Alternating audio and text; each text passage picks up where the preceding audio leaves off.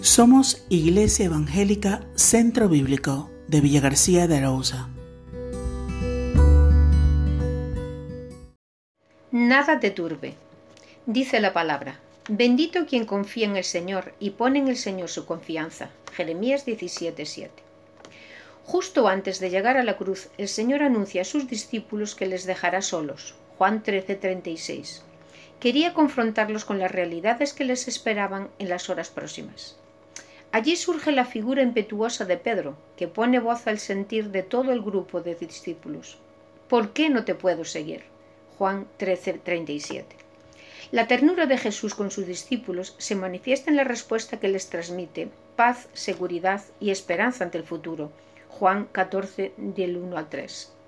Jesús enseña a sus discípulos la importancia de confiar en Él, en medio de todas las circunstancias que atraviese, porque a pesar de que todo parezca desmoronarse, Él se encarga de proveer el mejor destino para los suyos.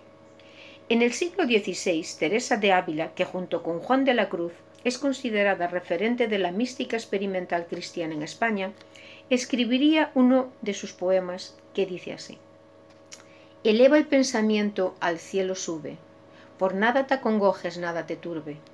A Jesucristo sigue con pecho grande, y venga lo que venga, nada te espante. ¿Ves la gloria del mundo? Es gloria vana, nada tiene de estable, todo se pasa. Aspira a lo celeste, que siempre dura. Fiel y rico en promesas, Dios no se muda. Confianza y fe viva mantenga el alma. De quien cree y espera todo lo alcanza.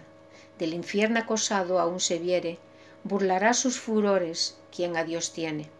Véngale desamparos, cruces, desgracias, siendo Dios su tesoro, nada le falta.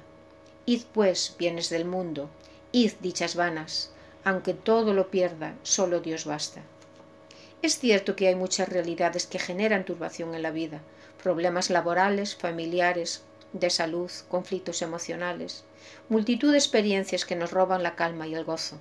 Pero en medio de todas ellas, la mejor opción es confiar en Dios, que no muda, que nunca falla, y que es suficiente para traer esperanza, victoria y gozo a cada vida. Por ello, en este día, en medio de los caminos de tu vida, recuerda que Dios está a tu lado, ofreciéndote su ayuda fiel, extendiendo su brazo de poder y dándote seguridad de victoria. Aprovecha hoy la oportunidad de dar gracias a Dios, porque Él se encarga de preparar el buen destino para tu vida. Que así sea.